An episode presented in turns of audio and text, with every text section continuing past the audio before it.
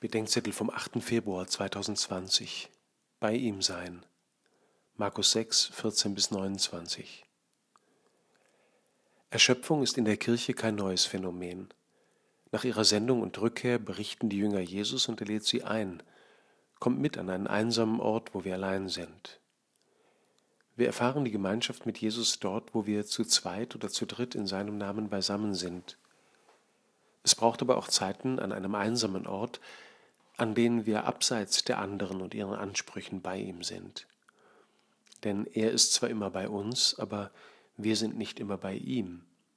Bei ihm sein heißt zum einen vor ihm sein, auf ihn schauend, in seinem Blick und im Anschauen und Hören auf ihn, im Erzählen, Eröffnen und Hinhalten.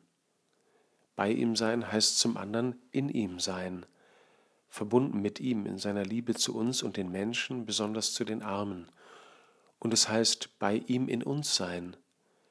Denn zu Jesus gehen heißt weggehen von sich zu ihm und dann mit ihm zu den Menschen. Dann heißt es aber auch in sich gehen, weil er uns innerlicher ist als unser Innerstes, wie Augustinus sagt. Das Alleinsein mit Jesus war schon im Evangelium schwer.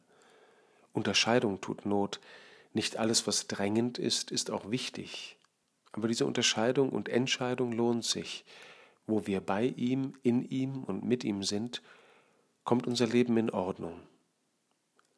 Kommt mit an einen einsamen Ort, wo wir allein sind, könnte heute heißen, vielleicht nur für fünf Minuten, Telefon auf Flugmodus, stillsitzen und beim Einatmen Du bist bei mir und beim Ausatmen Ich bin bei dir beten.